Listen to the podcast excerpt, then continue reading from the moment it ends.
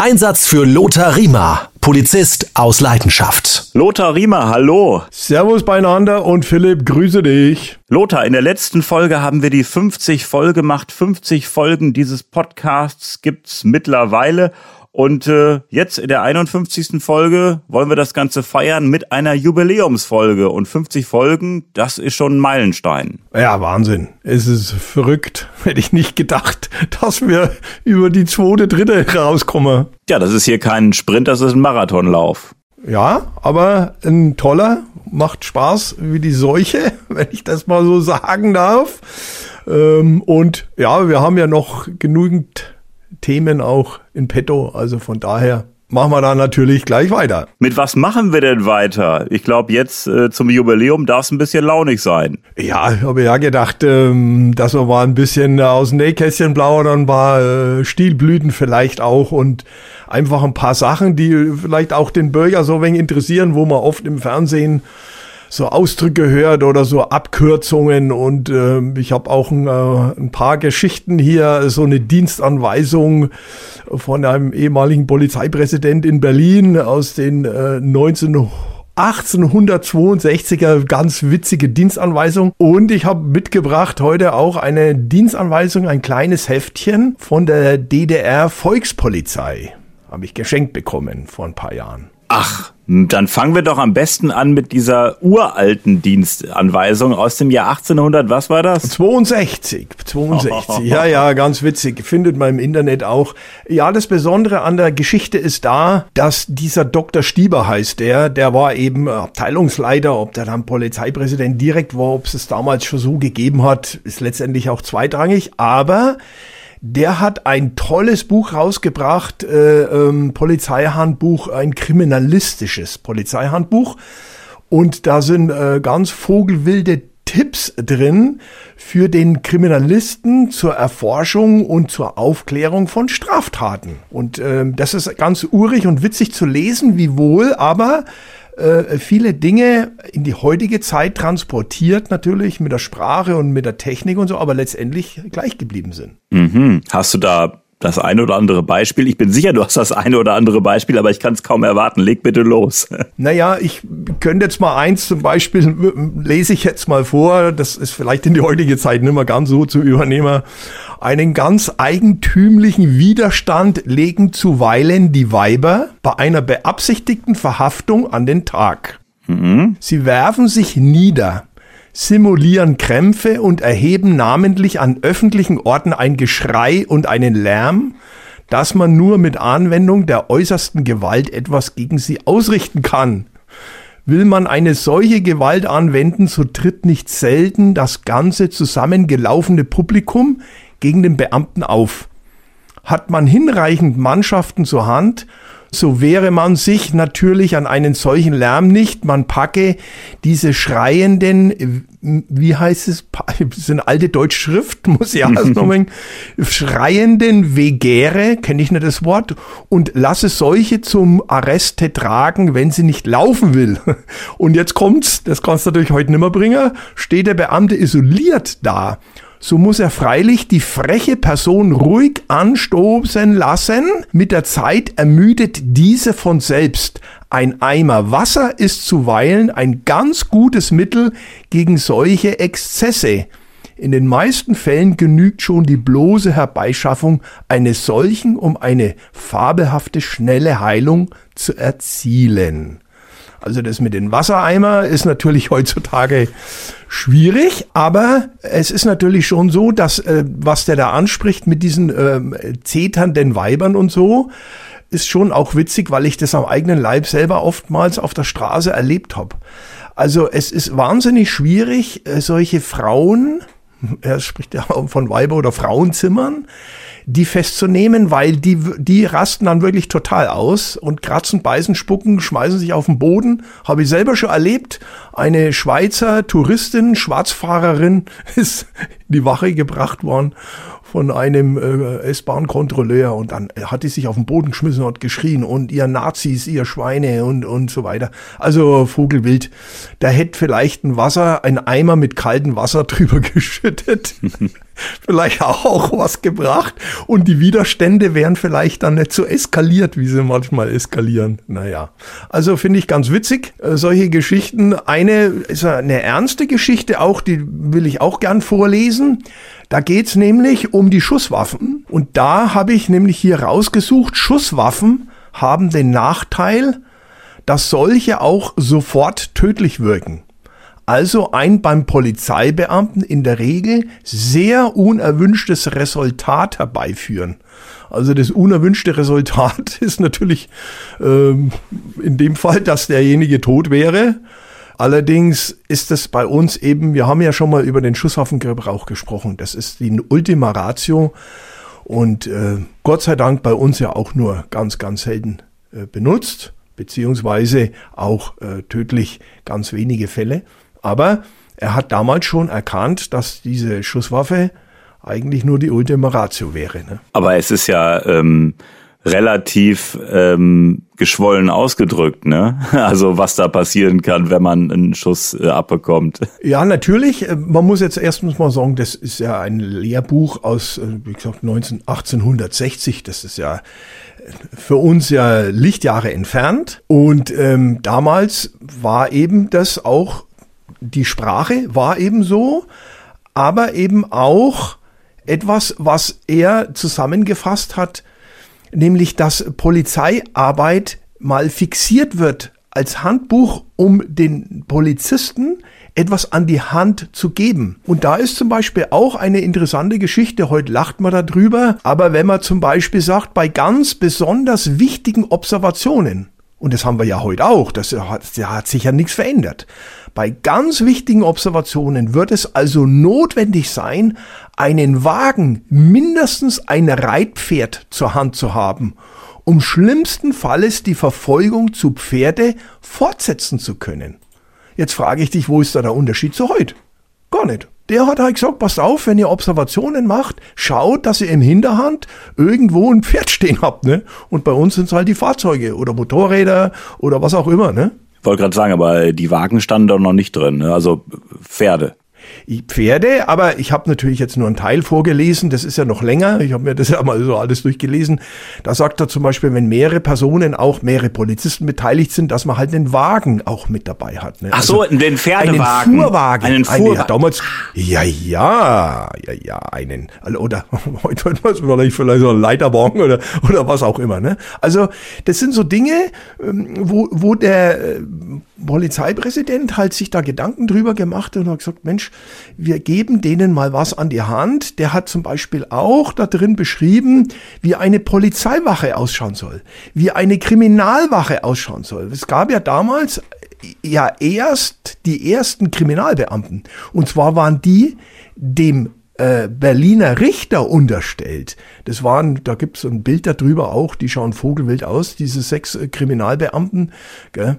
Also das waren halt so die Anfänge der klassischen Polizeiarbeit. Gibt's denn da äh, Kuriositäten bei einer Einrichtung einer Polizeiwache? Nee, das ist eben das Witzige. Es ist, das ist letztendlich das Gleiche wie bei uns auch, dass du bestimmte Räumlichkeiten hast, dass du halt auch eine Vernehmung in einem, in einem ruhigen ähm, Raum magst, eben und so weiter. Ähm, die Haftzellen ähm, ist ja damals dann auch beschrieben worden, das erste Mal, dass man halt in Haftzellen und wie man auch denjenigen, der vernommen wird, als Beschuldigter zum Beispiel, wie man den überführt, eine Wohnungsdurchsuchung auch. Das, der, der beschreibt auch, wie man eine Wohnung durchsucht nach einem ähm, Tatmittel oder was auch immer, nach, nach Beweismitteln und solche Dinge. Also das ist wirklich ähm, eine ganz tolle Geschichte und ich habe gerne auch noch eine, noch eine andere Geschichte.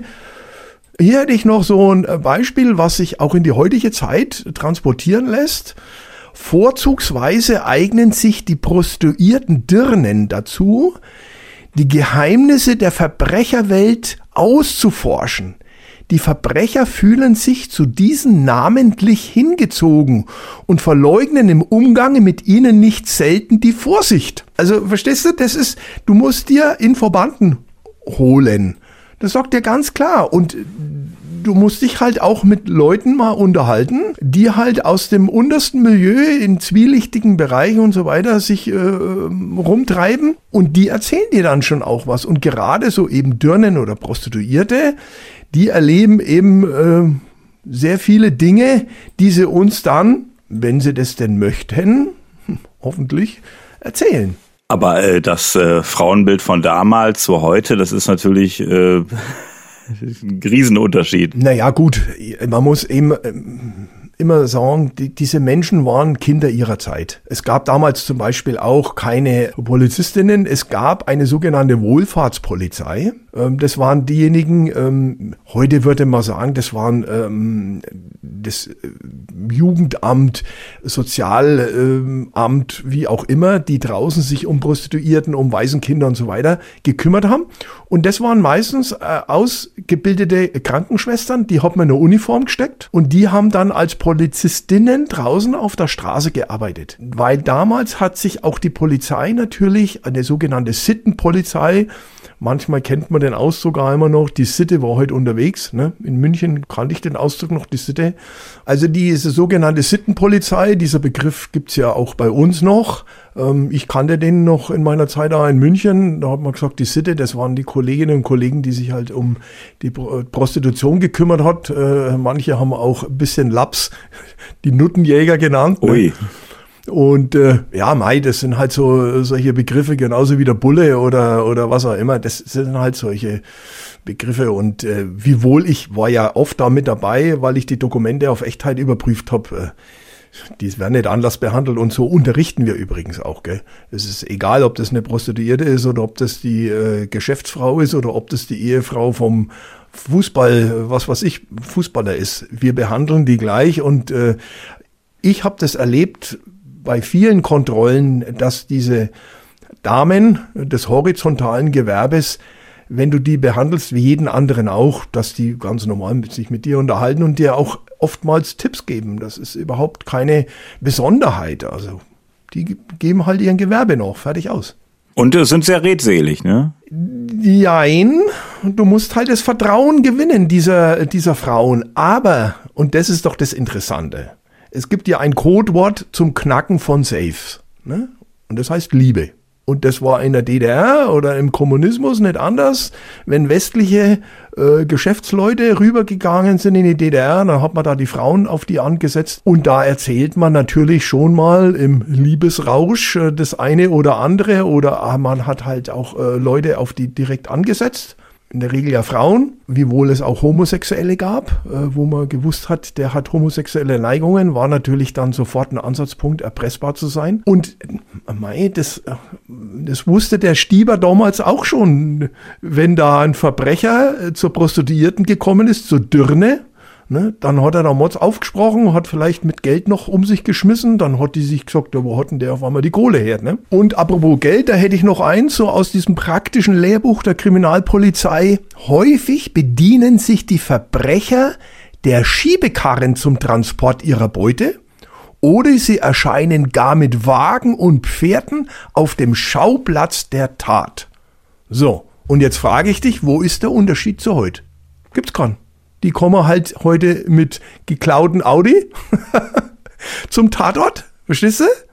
Und die sind halt damals mit einem Handkarren oder Schubkarren oder Pferdefuhrwerk oder was auch immer hingefahren. Ne? Also du siehst, Polizeiarbeit über, über die vielen, vielen Jahre, Jahrzehnte und egal wo auch auf der Welt, die, die, die Kriminalität ist die gleiche. Es gibt Menschen und wo Menschen sind, wird gestohlen, wird geraubt, wird geschlagen, was auch immer.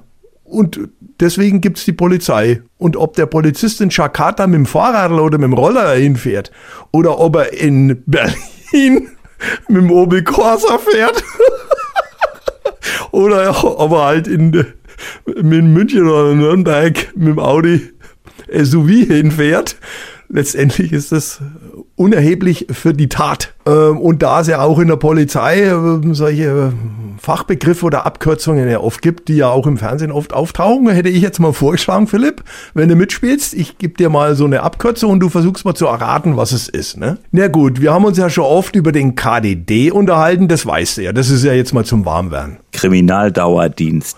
Super. Genau. Was ist denn eine Wechseltonanlage? Eine Wechseltonanlage. Das Martinshorn? Ja, aber ist natürlich nicht der Martin, ne, sondern oder Sirene. Wir nennen die immer Martinshorn, ist witzig, ne? Ja. Offiziell Wechseltonanlage. Was heißt denn LZA? Das ist die Lichtzeichenanlage, das ist die Ampel. Jawohl, Ja. sehr gut. Na, richtig gut. Was Ja. heißt denn GSG 9? Oh.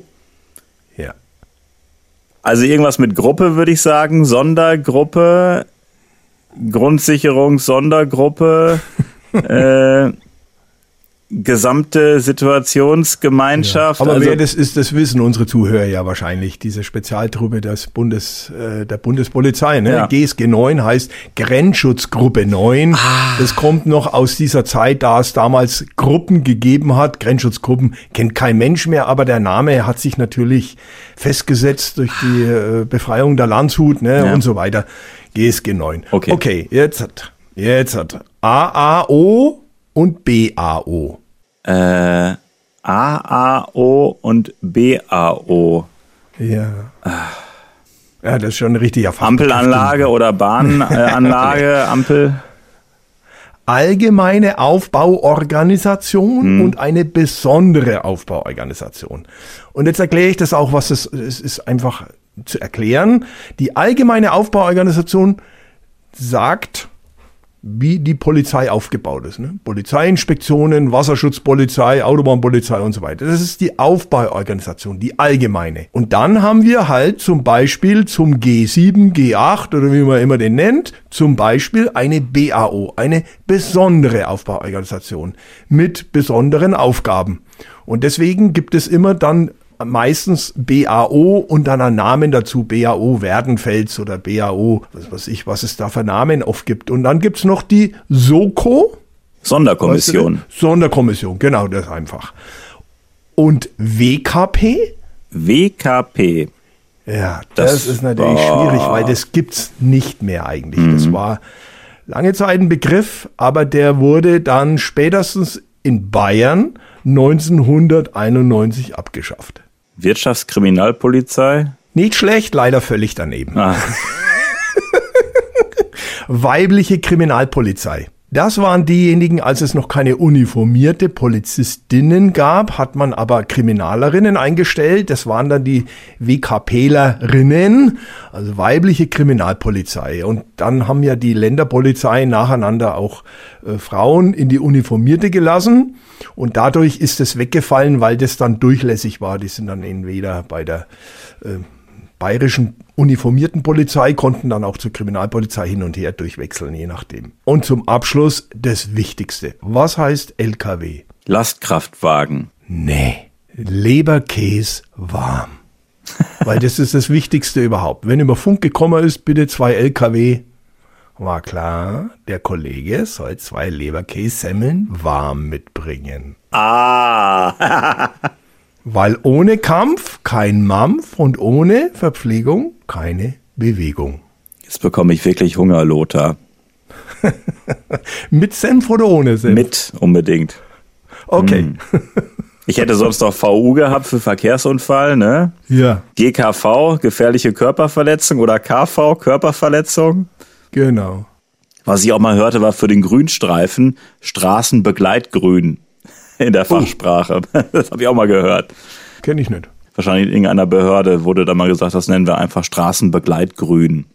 Ja, ja, ja, ja. Bei uns gab es auch immer noch so einen Begriff, der Aktenhund. Sagt der der was? Ne. Der Aktenhund. immer genau so wegen am Hund oder so. Das ist ein, ein Sideboard, würde man heute sagen. Da sind Akten untergebracht. Also so ein nur halb hoch von der Firma Hund. Mit H-U-N-D-T. Und es war dann immer der Aktenhund. Ja.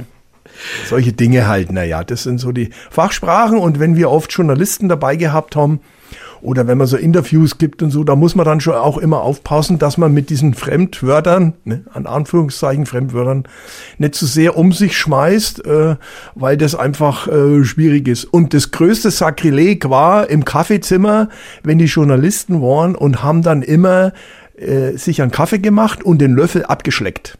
Das war ein No-Go. Warum? weil der Löffel von allen benutzt worden ist zum Umrühren, damit man nicht so viel abspülen muss am Ende der Schicht. Deswegen haben wir die Wiener immer aus der Hand rausgegessen. Ach, guck mal, bei dir lerne ich, bei dir lerne ich, äh, wo, äh, bei, bei was? Ne, wenn wir Brotzeit gemacht haben und es gab Wiener, dann hast du da einen Topf schnell reingelangt und hast die Wiener so rausgefischt und hast aus der Hand gegessen, damit man kein Geschirr dreckig machen muss. Musst du alles abspülen. Ist ja auf jeden Fall clever, ne? Ja, ja. Heute wird man sagen, wirtschaftlich, ne? Umweltressourcen, Umweltmanagement, ne? Früher waren wir einfach nur zu faul zum Abspülen.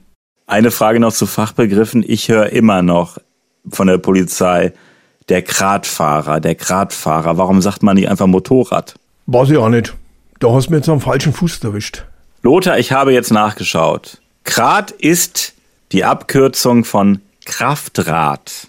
Besonders ja. im Militärbereich zweirädriges Motorrad, seltener auch dreirädrig mit Beiwagen. Also es ist halt, Grad ist die Kurzform von Kraftrad. Und Lothar, es gibt ja noch viel mehr Abkürzungen und äh, wer äh, noch ein paar Abkürzungen kennt, die vielleicht auch ein bisschen kurios sind, der kann uns gerne schreiben. Natürlich, auf unserer Homepage www.polizistausleidenschaft.de und dann kann er uns da eine Nachricht zukommen lassen, würden wir uns freuen.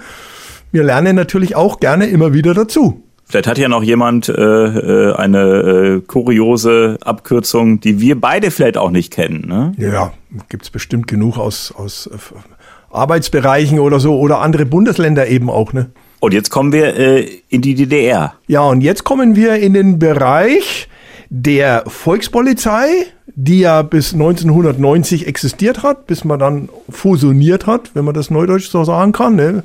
Bundesrepublik Deutschland und DDR hat dann fusioniert und äh, die Volkspolizei war ja dort die äh, Polizei schlechthin, sage ich jetzt mal, weil es gab ja nicht wie bei uns Länderpolizeien und es gab auch keine Bundespolizei, sondern es gab nur die Volkspolizei, soweit ich jetzt äh, informiert war, zwar unterteilt auch in zum Beispiel Transportpolizei, das ist bei uns die Bahnpolizei, die ist ja dann auch eingegliedert worden bei uns in die äh, Bundespolizei. Ja, und diese Volkspolizei hat natürlich auch so ein kleines Heftchen gab's da. Das hat mir ein Kollege damals, ich glaube, das war in Rostock oder so, wie ich da oben war, hat mir das mal geschenkt. Das Heftchen ist von 1973. Und das ist von der Volkspolizei und ich lese da mal vor, ne, aus dem Eid der Angehörigen der deutschen Volkspolizei. Ich werde unentwegt danach streben, gewissenhaft, ehrlich, mutig, diszipliniert und wachsam meine Dienstpflichten zu erfüllen. Respekt. Ne? Herausgeber, Ministerium des Inneren, Leiter Lektor, Oberstleutnant der Volkspolizei, bla bla bla, geht ja nichts äh, Sache. Und dieses kleine Heftchen, da geht's eben los. Mein Dienst als Schutzpolizist ist ein ehrenvoller Klassen- und Verfassungsauftrag. Ich werde deshalb, und dann steht dann drin, was er macht, dass er im Dienst nicht rauchen soll und nicht Alkohol trinken und immer freundlich zu den Leuten und so weiter und so weiter. Und dann gibt's Anordnungen an die Schutzpolizisten im Streifendienst, dann mit dem Grat, wenn er unterwegs ist, was er dann machen soll, wenn er observiert. Ne, Personalienfeststellungen, rechtliche Dinge auch so ein bisschen zusammengefasst. Also dieses kleine Heftchen der Schutzpolizei, das ist so ein Kleinod, das habe ich mir aufgehoben und bewahrt. So ein bisschen Erinnerung an eine Zeit, die ja viele unserer Zuhörer und Zuhörer wahrscheinlich auch gar nicht mehr kennen. Ja, es gab mal eine äh, DDR und da gab es eine Volkspolizei. Gibt es denn auch Anweisungen, ähm, wo du äh, dir nur den Kopf schüttelst, beziehungsweise äh, wo es so leichte Schmunzeln bei dir gibt? Naja, die äh, Sprechweise in der äh, DDR war natürlich sicherlich auch etwas unterschiedlich zu unserer. Und deswegen klingt es manche für uns vielleicht auch ein bisschen anders ähm, wo man sagt, äh, aber es war halt natürlich keine demokratische Polizei, das muss man jetzt auch sagen. Die war natürlich anders strukturiert, auch in dem ganzen DDR-System kommunistischen. Deswegen, hm. Aber hier steht zum Beispiel auch drin, grundsätzlich die Anrede Herr, Frau, Fräulein oder Genosse, wenn möglich in Verbindung mit dem Namen beziehungsweise meine Dame oder meinen Herrn. Ne? Also das gibt's natürlich, also so eine Anweisungen gibt's bei uns nicht. Also davon geht man nun mal aus, dass ich heute eine Dame, einen Herrn, äh, ja, oder wie auch immer anrede. Wenn man nicht genau weiß, ist es ein Herr oder eine Dame, aber ja, Das ist natürlich da drin so steht, ne? Und die im Streifenauftrag festgelegten Zeiten und Räume genau festhalten, ständige Lage beurteilen und so. Das klingt sehr militärisch auch und so solche Dinge gibt es bei uns in der Ausbildung, spricht man da auch mal drüber. Aber ja, solche Dienstanweisungen in dem Sinne, so gibt es bei uns nicht. Aber es gibt natürlich in der heutigen Zeit schon auch immer noch so Dienstanweisungen spezielle, keine Frage. Sprachlich gibt es da große Unterschiede zu äh, Anweisungen in Sachen ähm, Bundesrepublik Deutschland. Aber es ist ähm, wahrscheinlich in vielen Fällen so, dass die eine dasselbe sagen, nur mit anderen Worten. Ja, natürlich. Polizeiarbeit, jetzt sind wir wieder da, wo ich schon mal gesagt habe, Polizeiarbeit ist Polizeiarbeit, egal wo oder, oder das ist egal ob hüben drüben, äh, Ausland oder wie auch immer. Wobei man natürlich schon auch sagen muss, also die äh, rechtlichen Möglichkeiten, äh, die die Volkspolizei beziehungsweise dann ja die Geheime, also die, die Stasi gehabt hat, das kannst du natürlich überhaupt nicht vergleichen mit unserer. Also die haben sich ja um gar keine rechtlichen äh, Beschränkungen gestört oder was. Die haben getan, was sie wollten. Die haben Leute abgehört ohne irgendwelche Dinge. Die haben äh, Kinder, ähm, Eltern weggenommen, die Republikflucht begehen wollten oder was auch immer. Also da wurden viele Dinge begangen, die in, mit dem heutigen Rechtverständnis überhaupt nicht äh, in Einklang zu bringen sind. Aber das war halt die Zeit in der DDR. Ich will da nicht drüber richten äh, nur feststellen, das kann man natürlich mit der heutigen Zeit oder mit unserer Zeit in der Bundesrepublik Deutschland nicht vergleichen. Das Ganze hieß ja Volkspolizei, sollte vielleicht auch so ein bisschen suggerieren, so die Polizei fürs Volk. Aber ähm, man hat ja schon so ein bisschen das Gefühl, das war eine Polizei, die im Grunde genommen äh, für den Staat da war und oft nicht so für das Volk. Naja, ich, also aus meiner Erfahrung, und ich war ja viel und lang oft im, im Osten auch äh, und äh, habe ja viele Kolleginnen und Kollegen auch durch die Auslandseinsätze kennengelernt. Man muss schon unterscheiden zwischen diesen äh, Geheimdienst- oder Stasi-Leuten auch und dem Volkspolizisten. Also da lege ich schon Wert drauf. Das, das waren schon Polizisten, der Abschnittsbevollmächtigte oder wie auch immer, der um den Block gegangen ist, der auch für die Leute da war. Und die Verkehrsunfälle mussten aufgenommen werden und Straftaten mussten aufgeklärt werden, auch wenn sie in einem ja, sozialistischen äh, Staat natürlich oftmals äh, keine schweren Verbrechen gegeben hat, offiziell. Ne? Ich habe da mal eine Reportage gesehen bei Arte, da war so ein Massenmörder und das mussten die im Geheimen ermitteln, also da konnte man nicht an die Öffentlichkeit gehen, weil das hätte nicht in das Bild der DDR gepasst. Aber die haben natürlich schon ermittelt und die haben natürlich schon auch ähm, ihre klassische polizeiliche Arbeit gemacht. So ist es nicht. Aber man darf es halt nicht äh, und sollte es auch nicht verschweigen. Aber die, die Kontrolle durch den unabhängige Gerichtsbarkeit wie bei uns, dass der Polizist sich hat vielleicht auch rechtfertigen müssen, wenn er da mal Dinge begangen hat, also vor allem bei der Stasi, das, das war natürlich nicht. Die haben tun und lassen können, was sie wollten. Die Volkspolizisten war wieder eine andere Hausnummer. Das muss man einfach auch so mal deutlich sagen. Aber ich kann mir das schon vorstellen, wenn jetzt irgendwie ein Streit ist und da hat einer äh, was getan, der halt ein hohes Tier äh, in der Partei äh, war, äh, da wurde vielleicht schon mal ein Auge zugedrückt, ähm, nicht vom Volkspolizisten vor Ort, sondern vielleicht von den Vorgesetzten, dass das irgendwie unter den Tisch gekehrt wurde. Ja, ähm, sicher gerade bei, ähm, sage jetzt mal, hohen Parteifunktionären, da ist natürlich sicherlich die eine oder andere Anordnung von oben gekommen, diese Ermittlungen einzustellen. Aber nochmal, auch da bin ich weder Richter noch äh, irgendwelche eine moralische Instanz. Ähm, weißt du, ich bin ja groß geworden in, in, in Wackersdorf, polizeilich groß geworden. Und wenn man so im Nachhinein erlebt, äh, wie dieser äh, äh, Ministerpräsident Franz Josef Strauß, mit welchen Methoden da gearbeitet worden ist und was da alles auch gelaufen hat. Sicherlich war es eine andere Zeit, aber trotz alledem. Also ich will mich da nicht als äh, die, die, die westdeutsche Polizei, die moralisch äh, unantastbare, gell? Also äh, das will ich äh, damit auch gar nicht sagen.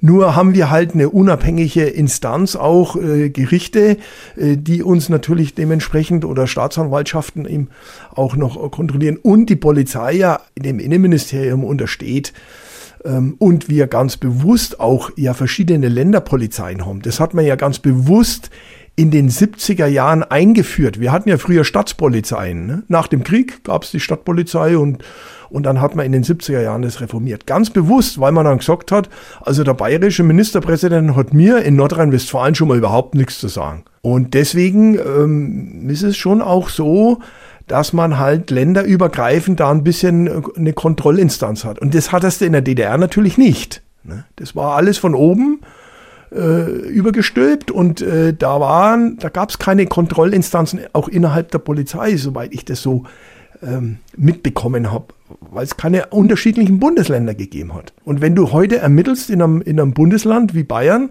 dann kann sein, dass die Generalstaatsanwaltschaft die Bundespolizei losschickt und sagt, das machen, das machen keine bayerischen Polizisten. Das habe ich auch schon erlebt. Dass Kollegen von mir nach Ostdeutschland geflogen sind mit dem Staatsanwalt und haben da drüben Vernehmungen gemacht, weil man gesagt hat, nee, das lassen wir jetzt nicht die dortige Polizei machen. Das ist hier mittlerweile die 51. Folge dieses Podcasts und Lothar, wir machen weiter. Gerne, aus meiner Seite jederzeit. Hat mir total Spaß gemacht. Halt durch, Philipp, dass wir weitermachen. Auf jeden Fall. Und dass uns die Zuhörer treu bleiben. Und wir freuen uns äh, über Feedback ganz einfach an lothar.polizistausleidenschaft.de, lothar.polizistausleidenschaft.de oder über die Homepage www.polizistausleidenschaft.de. Und äh, ja, Feedback, Lothar, ist immer gerne gesehen. Lob, Kritik, Anregungen, immer her damit. Natürlich, gerne. Und wir lesen auch alle durch und ich beantworte die auch. Und Lothar, dann freue ich mich schon auf die 52. Folge. An dieser Stelle vielen Dank und bis zum nächsten Mal. Macht es gut, bleibt mal gesund, bis zum nächsten Mal. Servus.